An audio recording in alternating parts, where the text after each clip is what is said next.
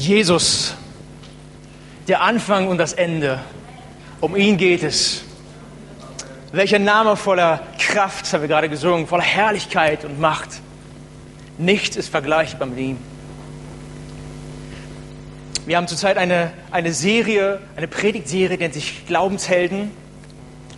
Und ähm, wir haben diese Serie nicht, weil wir fröhliche Geschichtsstunden abhalten wollen, sondern wir haben diese Serie, weil wir in den Glaubenshelden, in diesen Persönlichkeiten, die Gott erlebt haben, ähm, Vorbilder sehen wollen, lernen wollen von ihnen, um eines zu erreichen, Jesus ähnlicher zu werden.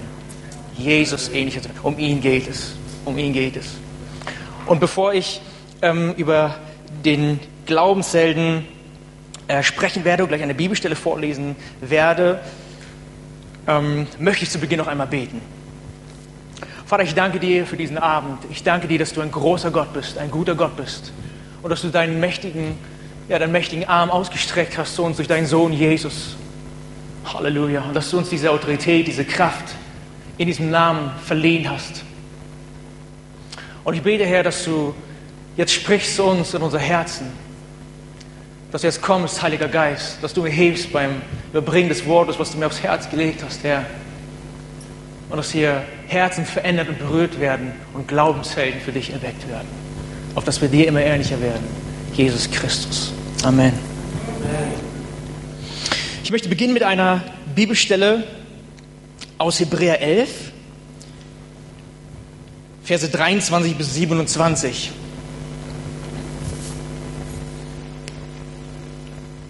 Vers 23.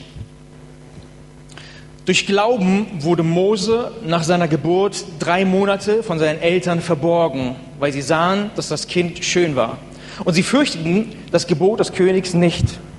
Durch Glauben weigerte sich Mose, als er groß geworden war, ein Sohn der Tochter Pharaos zu heißen und zog es vor, lieber zusammen mit dem Volk Gottes geplagt zu werden, als den zeitlichen Genuss der Sünde zu haben, indem er die Schmach des Christus für größeren Reichtum hielt als die Schätze Ägyptens.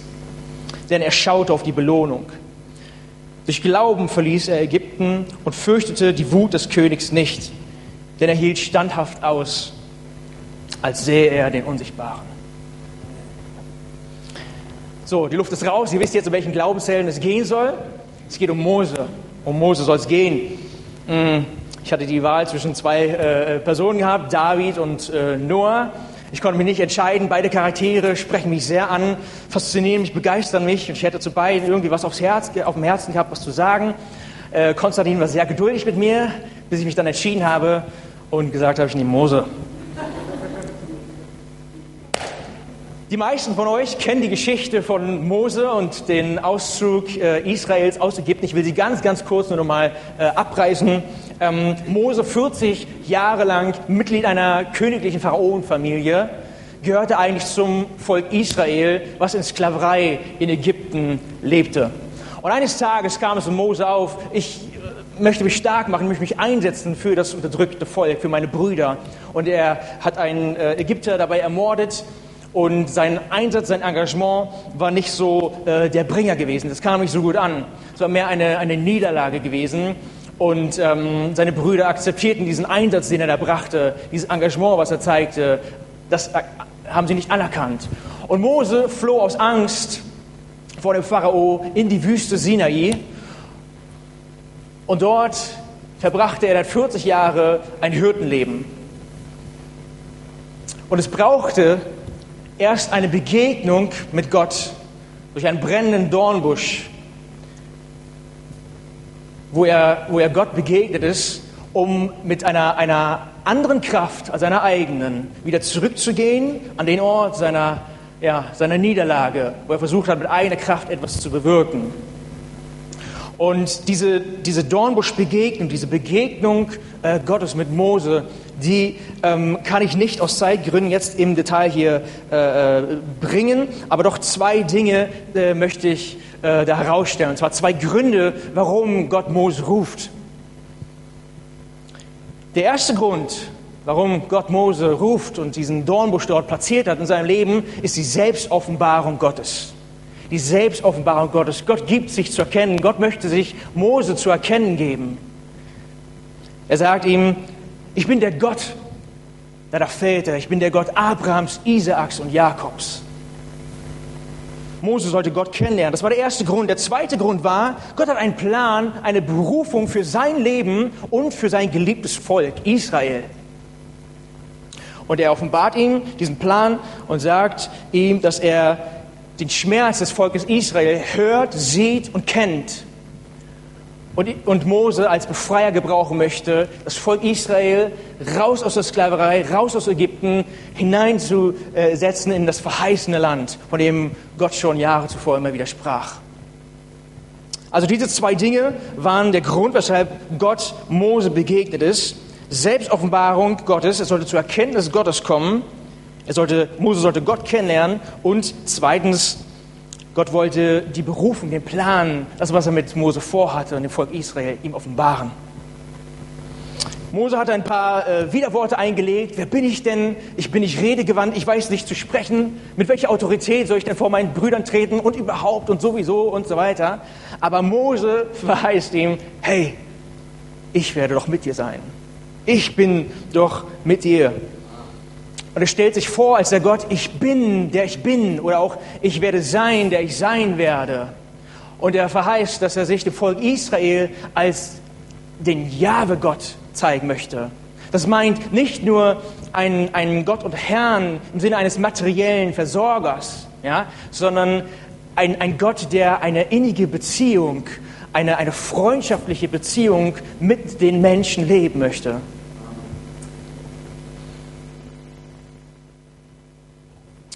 40 Jahre war Mose in der Wüste Sinai, die ganze Zeit über.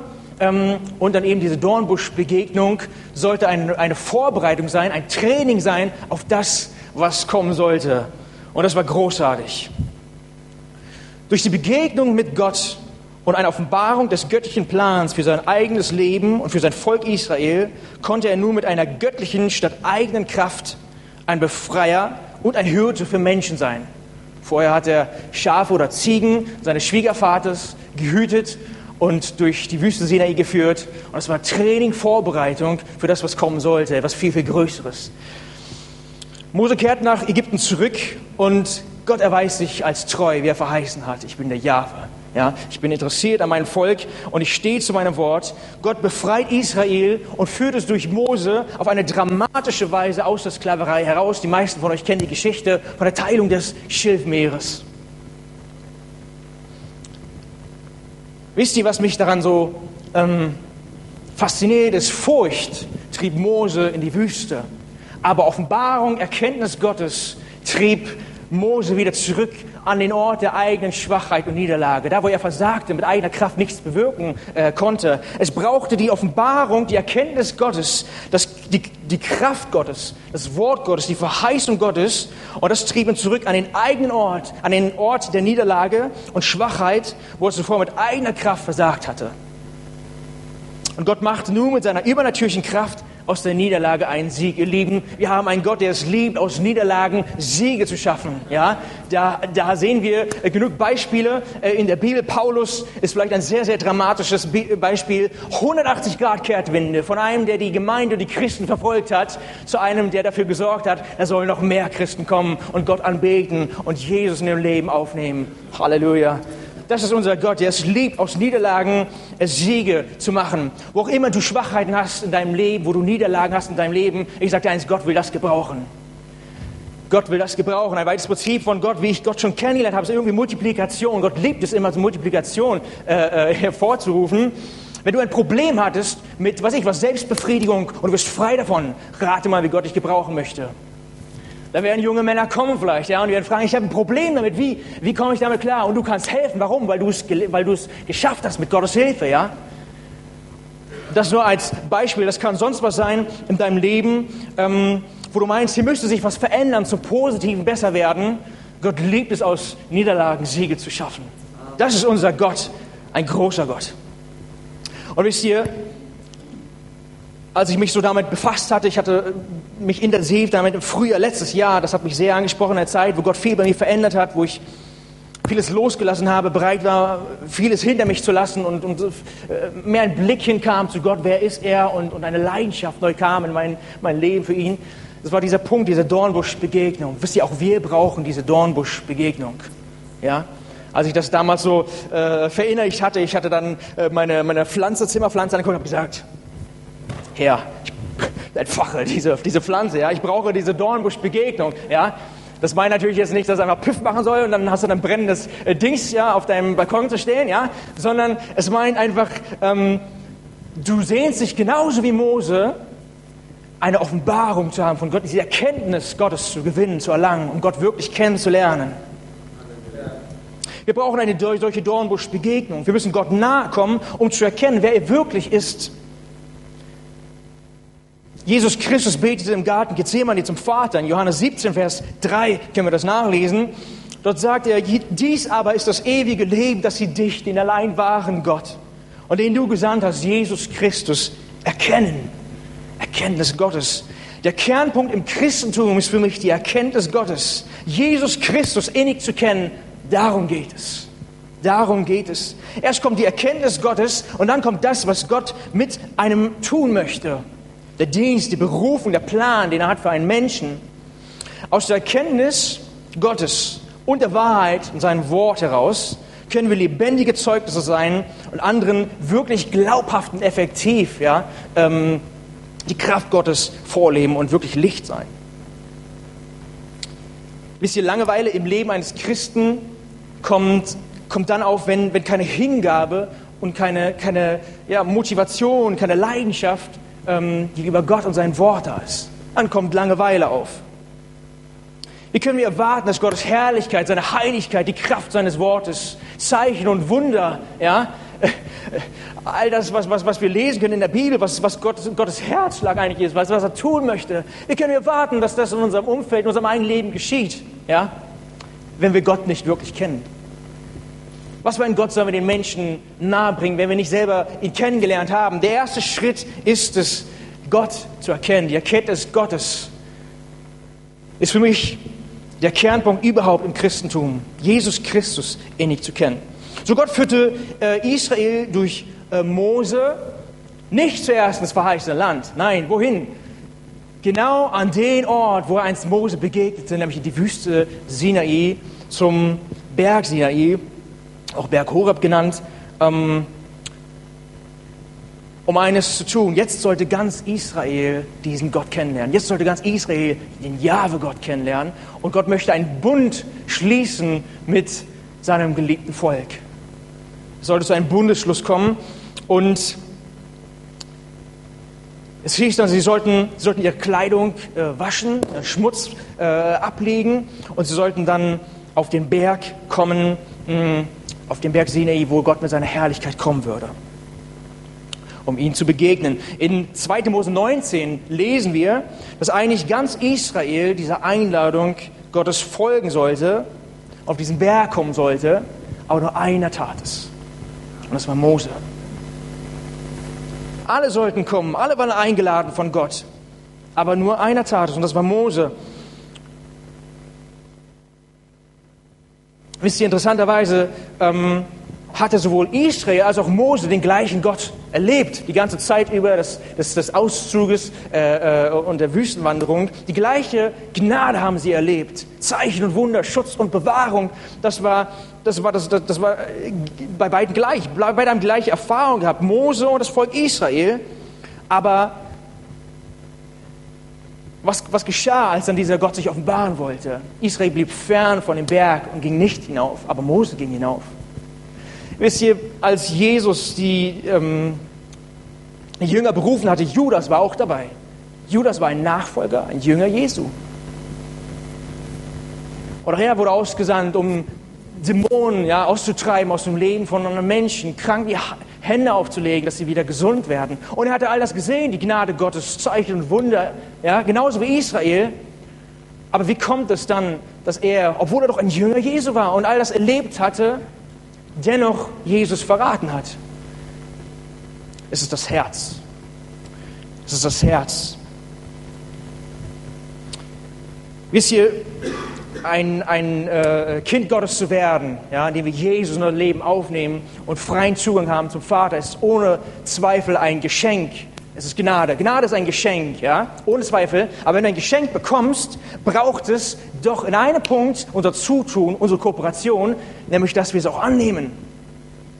Dass wir es annehmen und gebrauchen. Die Gnade Gottes, die neue Geburt, ist eine Befähigung, innerhalb der Richtlinien Gottes zu leben, innerhalb des Wortes Gottes zu leben, den weltlichen Begierden entsagen und somit ein Lebensstil in Heiligkeit führen zu können. Das ist für mich die Gnade Gottes. In 2. Korinther 6, Vers 1 lesen wir, als Mitarbeiter aber ermahnen wir auch, dass ihr die Gnade Gottes nicht vergeblich empfangt. Ihr Lieben, was bedeutet das? Das bedeutet, wir kriegen die Gnade Gottes und wir können sie vergeblich empfangen. Die Frage ist die, was machst du, was mache ich mit der Gnade, die Gott mir schenkt? Gebrauche ich diese Gnade, um einen geheiligten Lebensstil zu führen vor Gott und den Menschen? Oder habe ich sie wirklich vergeblich empfangen? So, Gott kommt also auf diesen Berg herab, Ehrfurcht gebildet mit einem gewaltigen Naturspektakel, was die Welt bis dahin noch nicht gesehen hatte. Und wie reagiert Israel? Israel fürchtet sich. Und sie machen eines. Sie gehen nicht auf den Berg, nein. Es schickte und wünschte sich Mose als Mittler zwischen Gott und ihnen. Geh du, Mose, höre du für uns und dann teile uns mit, rede mit uns, was Gott sagt. Und genauso passiert es. Mose jedoch hielt nichts davon ab, Gottes Einladung zu folgen und seinem Wort zu folgen. Er ging auf den Berg, Gott zu begegnen. Das Herz von Mose war anders als das Herz von Israel. Wisst ihr, bereits beim Auszug aus Ägypten und auch der, der, die Zeit über der, der Wüstenwanderung murrte Israel ständig. Und Gott begegnete ständig äh, diesem Murren mit, mit, mit seiner äh, Güte, mit Gnade, mit, mit Zeichen und Wundern. Gott war gnädig. Und sie sehnten sich nach Ägypten zurück, nach dem Essen, was sie dort hatten. Ja? Und sie lehnten sich auf und hinterfragten Gottes Plan und Ziel. Mose, was hast du uns hergeführt in die Wüste? Dass wir sterben oder was?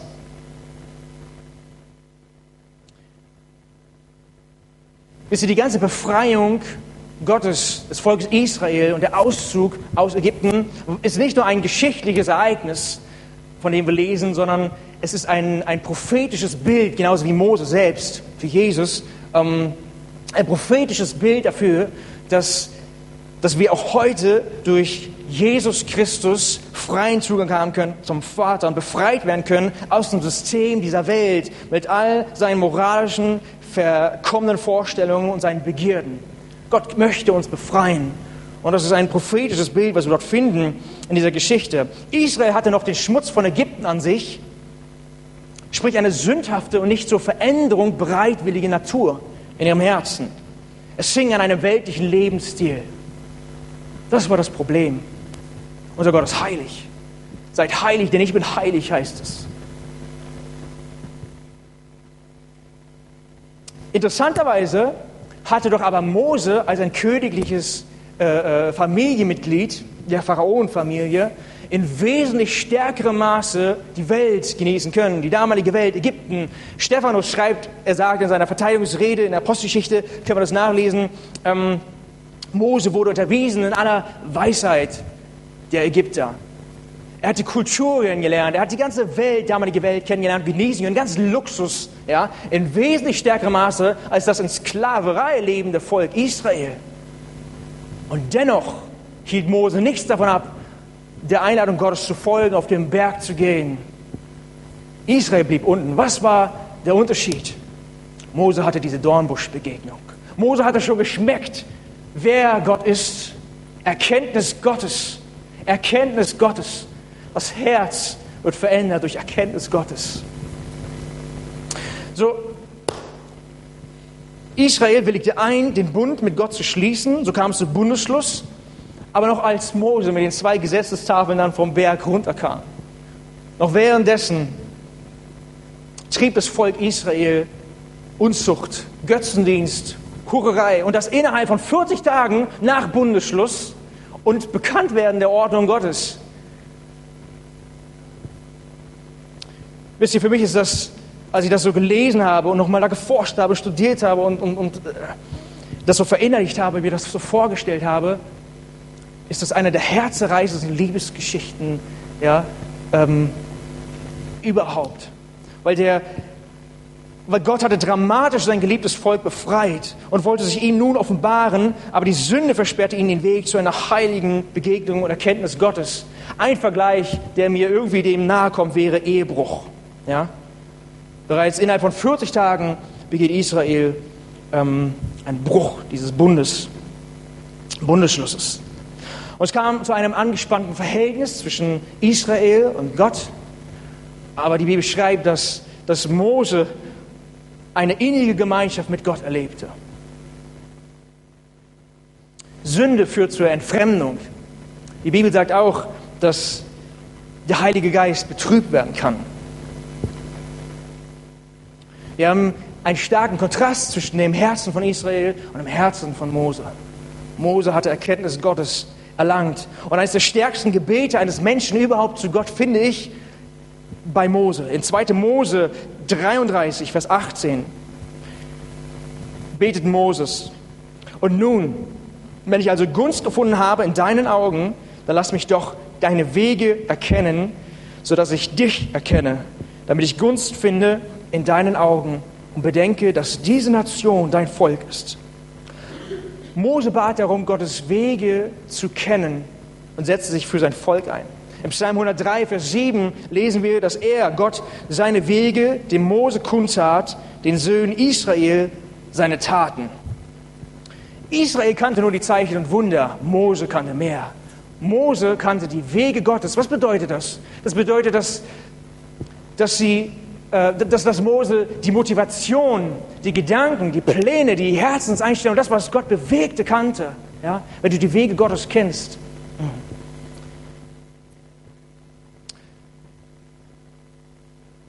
Die Wege Gottes zu kennen bedeutet seine Motivation, seine Gedanken, seine Pläne, eben sein Herz zu kennen. Und Gott offenbart sein Herz den daran ernsthaft Interessierten. Er schleudert das nicht einfach so weg. Die innige Freundschaft mit dem lebendigen Gott hatte Moses Leben verändert. Mose kannte und begegnete Gott von Angesicht zu Angesicht, sagt die Bibel. Das meint in einer Offenheit und Freundschaftlichkeit. Und eines der stärksten Bibelstellen, wie ich finde, überhaupt, mitunter einer meiner Lieblingsbibelstellen überhaupt, die ich zu meinem Gebet gemacht habe, ist dann eine, ein, ein weiteres Gebet, was Mose gesprochen hat zu Gott. 2. Mose 33, Vers 18. Er aber sagte, lass mich doch deine Herrlichkeit sehen. Lass mich doch deine Herrlichkeit sehen. Wisst ihr, die Herrlichkeit Gottes, die umfasst seine ganze Größe, seine Majestät, seine Pracht, seine Schönheit. All das, wer er ist. Und das ist herrlich. Die Herrlichkeit Gottes war das, was Mose begehrte. Das war der Herzschlag von Mose geworden die Welt, all das, was er genossen hatte, was, was er in Ägypten hatte, das interessiert ihn nicht mehr. Ich erachte alles für Dreck, sagt Paulus, ja, um der unübertrefflichen Größe und Erkenntnis Jesu Christi selbst. Ja, das ist, es, es muss einem tief ins Herz gehen, anders geht es gar nicht. Und man muss dieses Gebet einfach mal wirklich mit seinem Herzen vor Gott kommen, beten. Ich möchte dich dazu ermutigen, das zu tun. Lass mich doch deine Herrlichkeit sehen. Als Mose dann vom Berg Sinai die, äh, herabstieg mit äh, den neuen Gesetzestafeln, ja, Gesetzestafeln 2.0, ja, äh, kam er runter und dann, sagt die Bibel, strahlte sein Gesicht. Warum? Weil die Herrlichkeit Gottes auf ihm war. Die Herrlichkeit Gottes. Israel fürchtete sich, an ihn heranzutreten, ja, als sie das gesehen haben. Sein Gesicht leuchtete und strahlte. Wenn wir Gott erkennen, wer, wie er ist und wer er ist, kann die Herrlichkeit Gottes in unserem Leben Einzug halten. Und sie wird nicht unbemerkt bleiben, sondern wird sichtbar sein für andere Menschen um uns herum in unserem Leben. Die Herrlichkeit Gottes. Lass mich deine Herrlichkeit sehen, hat Mose gebetet. Was für ein starkes Gebet. So, erst kommt die Offenbarung, die Erkenntnis Gottes, wer er eigentlich wirklich ist. Und Jesus bewirkt eine Liebe und eine Leidenschaft in unserem Herzen. Und das wiederum befähigt uns, einen heiligen, bereitwilligen Lebensstil in Übereinstimmung mit seinem Wort zu leben. Noch einmal, zuerst kommt die Erkenntnis Gottes. Gott, wer bist du? Zeig dich mir, offenbar dich mir. Wer bist du? Erkenntnis Gottes, Offenbarung Gottes führt dazu, dass im nächsten Schritt eine Liebe und eine Leidenschaft, eine Hingabe zu ihm kommt. Und das ist der Schlüssel überhaupt, ein geheiligtes Leben zu führen, einen geheiligten Lebensstil zu führen. Im zweiten Schritt dann kann daraus, weil es Gottes Kraft ist, die präsent ist, nicht die eigene, wie bei Mose, kann eine Berufung, ein Dienst Gottes in deinem Leben daraus erwachsen. Gott hat einen Plan mit deinem Leben, hat eine Berufung auf dein Leben gelegt. Aber zuerst brauchst du die Erkenntnis Gottes, wer er ist, musst dein Herz kennen. Kann sich rausgehen und, und große Dinge äh, tun für ihn und das soll dann irgendwie nachhaltig, irgendwie äh, effektiv und Kraft äh, bringen, ja. Ähm, wenn du ihn gar nicht wirklich kennst, was für einen Gott willst du ihm präsentieren, wenn du ihn nicht kennst? Das ist also der nächste Schritt, nicht aus eigener Kraft, also Schwachheit, sondern mit einem göttlichen Auftrag, einer göttlichen Befähigung und Bevollmächtigung mit Gott selbst an deiner Seite. Wisst ihr, ich mag mir gar nicht vorstellen, wie viele, wie viele Dienste, wie viele Beruf, Berufungen brach liegen, wie viele Dienste und, und Pläne und, und, und Berufung Gottes brach liegen, die er sich eigentlich ausgedacht hat für so viele Menschen. Warum? Weil wir Gott, weil sie Gott nicht ernsthaft suchen. Weil wir sich wirklich aufmachen. Gott, wer bist du? Offenbar dich mir. Lass mich deine Herrlichkeit sehen. Ich will dein Herz sehen.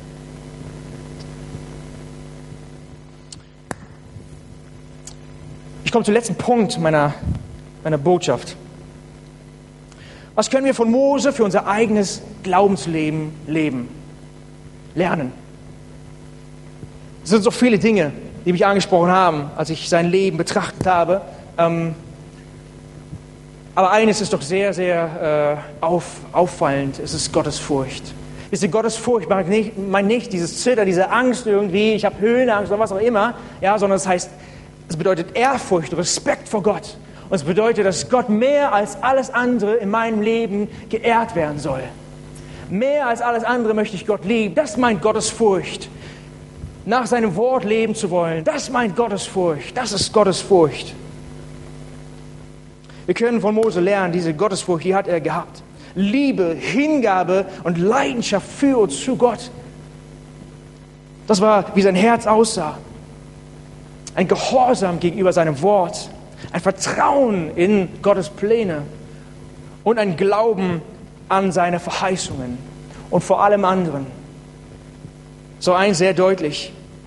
Er hat ein Begehren danach, Gott ganz und ohne Kompromisse kennenlernen zu wollen. Erkenntnis Gottes. Erkenntnis Gottes.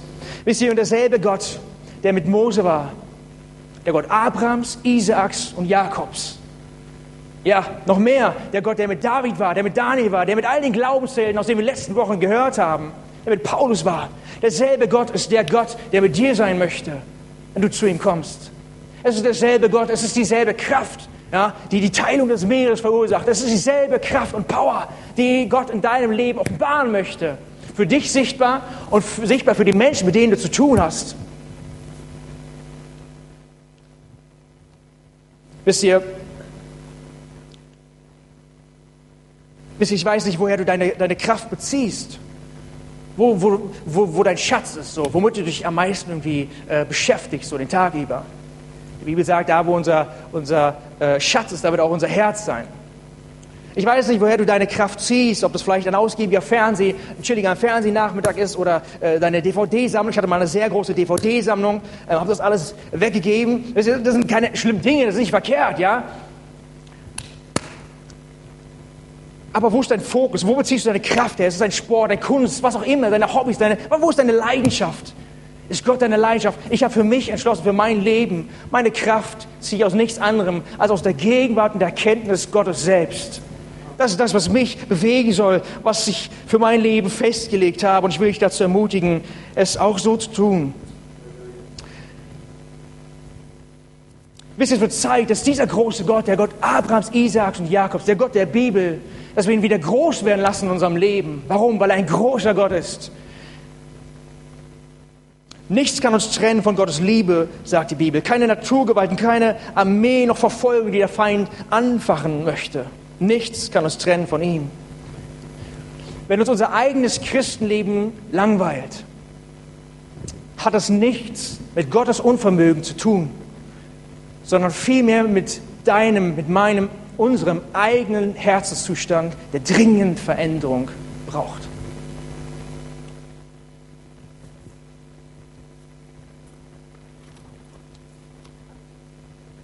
Wenn wir Gott nicht kennen, wenn wir nicht diese Erkenntnis Gottes erlangen, dann fangen wir automatisch an, all das, was die Welt uns bietet, irgendwie in Anspruch zu nehmen.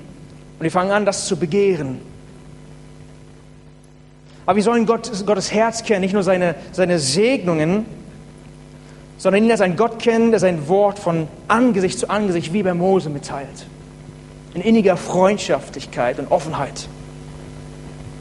Die Frage ist die, empfangen wir über andere das Wort Gottes und ziehen uns selber vom Berg zurück? Reicht es dir, dass Sonntag für Sonntag hier jemand steht und das, was, was Gott ihm aufs Herz gelegt hat, dir, dir weitergibt und das hörst du dann? Reicht dir das? Ich sagte, es ist nicht die, die Einladung Gottes gewesen. Der Grundgedanke war, der alle sollten auf den Berg der Begegnung. Das meine ich, wir haben jetzt einen Berg, wo wir raufgehen, hier, was ich was, hier auf die, auf die Burg oder wo auch immer, sondern wenn du nachher nach Hause gehst, morgen und übermorgen, beständig, täglich suchst du Gott und fragst nach seiner Herrlichkeit, suchst ihn, ja? Gott, wer bist du? Lass mich deine Herrlichkeit sehen. Ich will dich kennenlernen, wie du wirklich bist. Nicht wie andere. Wisst ihr, ich habe immer gedacht, als so Menschen hier vorne immer standen, früher in, der, in, meiner, äh, in welcher Gemeinde auch immer oder in der Jugendstunde, ich stand vorne, habe Zeugnisse gegeben, was sie erlebt haben mit Gott. Und da hat Gott das getan und das. Und ich dachte mir, boah, toll, was die alles erleben, Gott. Warum erlebe ich sowas nicht? Und ich habe gebetet, Herr, ich möchte auch solche Zeugnisse erleben. Gott will dich auf eine einzigartige Weise in deinem Leben offenbaren. Wir sehen, wir sehen so viele unterschiedliche Facetten, wie Gott sich im Leben von den verschiedenen Glaubenshelden offenbart hat. Ja? Gott möchte auch mit dir Geschichte schreiben. Ja? Halleluja. Wisst ihr, wenn, wenn Israel in Gottes Herrlichkeit gewesen wäre, dann hätte es keinen Götzendienst, kein goldes Kalb gegeben und es hätte dann auch keine negativen Berichte gegeben bei der Auskundschaftung des verheißenen Landes. Aber Israel hatte diese Dornbuschbegegnungen nicht. Sie kannten nicht, kannten nicht Gott. Und Gott ruft noch heute. Es geht durch alle Generationen auf diesen Berg. Komm auf diesen Berg. Und dieser Ruf sollte nicht mit Gleichgültigkeit beantwortet werden. Wir antworten Glaubenshelden. Mose hat gesagt, hier bin ich. Abraham hat gesagt, hier bin ich. Jakob hat gesagt, hier bin ich. Jesaja hat gesagt, hier bin ich, er sende mich. Samuel hat gesagt, hier bin ich, er dein Knecht hört. Das ist die beste Antwort, die du geben kannst, wenn Gott ruft. Hier bin ich. Mit einem starken und ausgestreckten Arm und erhobener Hand hat Gott Israel aus Ägypten befreit und geführt. Und ihr Lieben, ich wünsche mir das so sehr für uns als Gemeinde hier in Nürnberg, dass wir das auch hier erleben. Wisst ihr, ein, ein, eine, äh, ähm, eine andere Botschaft, die mich sehr auch fasziniert hätte, wäre über Noah zu sprechen. Konstantin hat sehr stark über Noah neulich gesprochen. Lad dir das runter, wenn du nicht da warst. Ähm, Gott hat Noah beauftragt, eine Arche zu bauen zur Rettung der Menschheit. Und für mich ist die Gemeinde die Rettung von Menschen, ja, einer, einer trinkenden Gesellschaft.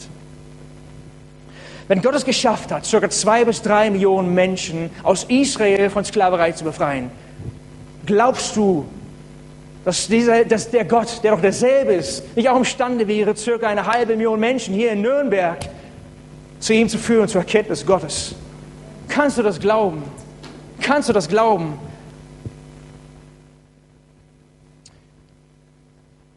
Ich komme zu meinen abschließenden Gedanken. Als Jesus die Jünger versammelt hatte und sie ausgesandt hat, jetzt geht und verkündigt das Evangelium, die frohe Botschaft. Legt den Kranken die Hände auf, dass sie gesund werden. Treibt Dämonen aus und so weiter. Und die ganzen Menschen haben diese, diese Gnade Gottes, genauso wie Israel, erlebt, diese Zeichen und Wunder. Aber Jesus sagte, eine Frage bleibt noch offen. Was sagen sie, wer ich bin? Was sagen die Menschen, wer ich bin? Haben sie nur die Gnade erfahren? Oder wissen sie auch, woher das kommt? Kennen sie mein Herz? Die einen haben das gesagt, die anderen das. Petrus hat gesagt, du bist der Christus. Kennst du ihn als diesen Christus? Kennst du Gott wirklich ernsthaft? machst du dich auf auf diesen Berg. Nicht materielle Wünsche waren Mose im Sinn, sondern eines war ihm wichtig, mehr als alles andere. Lass mich deine Herrlichkeit sehen.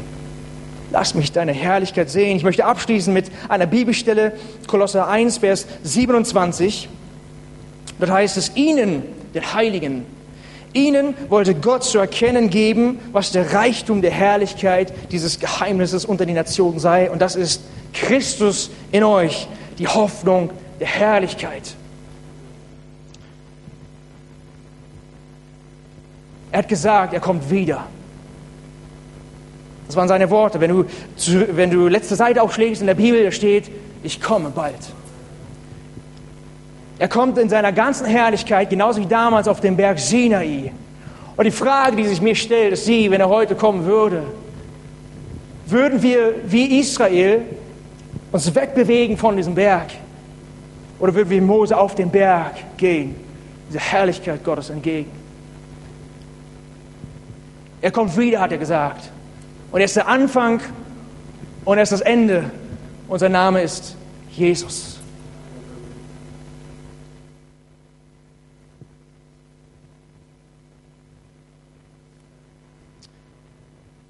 Ich möchte beten. Lass uns mal die Augen schließen.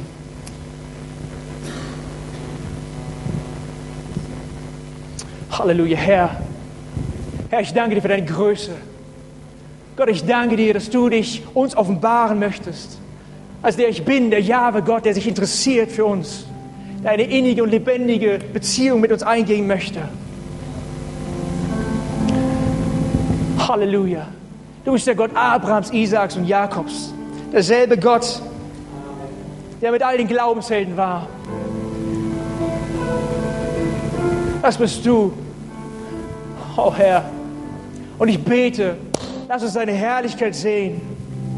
Lass uns seine Herrlichkeit sehen. Wir wollen nicht wie Israel am Fuß des Berges stehen bleiben, sondern wir wollen rauf auf den Berg, deiner Einladung folgen. Und wir wollen, wollen wissen, wer du bist. Lass uns deine Wege kundtun, Herr. Lass uns deine Herrlichkeit sehen. Lass uns deine Herrlichkeit sehen. Deine Herrlichkeit möchten wir sehen. Gott, wer bist du wirklich? Wir brauchen dich. Wir brauchen deine Kraft. Halleluja. Und während alle Augen jetzt geschlossen sind, ich möchte dich fragen, wenn ich das angesprochen hat, dass du jetzt mal deine, deine Hand hebst. Ich selbst hebe auch meine Hand, weil ich das mehr in meinem Leben umsetzen möchte, mich ausstrecken nach der Erkenntnis Gottes. Heb jetzt deine Hand, weil ich für dich beten möchte. Erkenntnis Gottes ist der Schlüssel. Erkenntnis Gottes, darum geht es, Jesus Christus innig zu kennen. Heb deine Hand jetzt hoch, weil ich für dich beten möchte. Halleluja, Halleluja. Oh Herr, ich danke dir für jeden Einzelnen, der seine Hand hebt, Herr. Ich danke dir, dass du ein so wunderbarer Gott bist, voller Kraft und Herrlichkeit, voller Schönheit und Pracht und Majestät. Gott, wem sonst sollten wir nachfolgen? Was sollte uns mehr interessieren, faszinieren?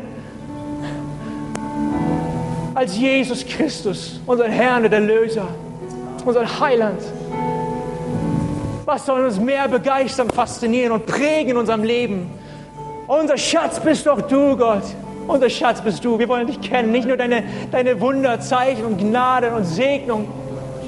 Wer bist du, Gott? Offenbar dich uns. Und ich bete, Herr, dass du jeden Einzelnen, dass du uns dich immer mehr offenbarst, dass eine neue Leidenschaft und Hingabe kommt in unser Herz. Ein Verlangen Lass uns aufmachen auf diesen Berg der Begegnung.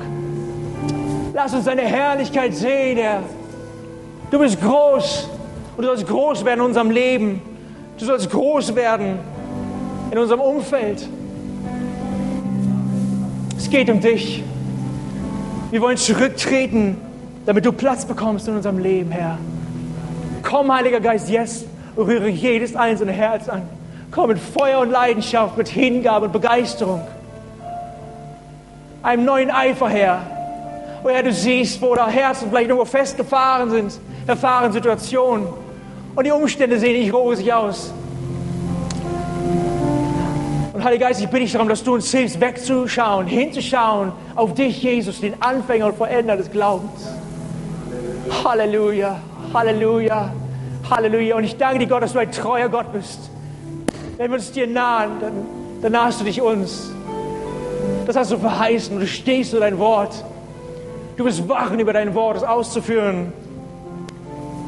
Und so danke ich dir, Gott, dass wenn wir uns wirklich ernsthaft aufmachen und uns ausstrecken nach der Kenntnis Gottes, dass du uns begegnen wirst.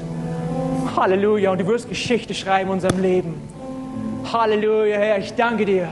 Ich danke dir für die Herrlichkeit, für deine Schönheit, die sichtbar werden wird im Leben von jedem Einzelnen hier. Du wirst deinen Namen groß machen. Du wirst den Namen deines Sohnes groß machen. Jesus Christus. Amen. Amen.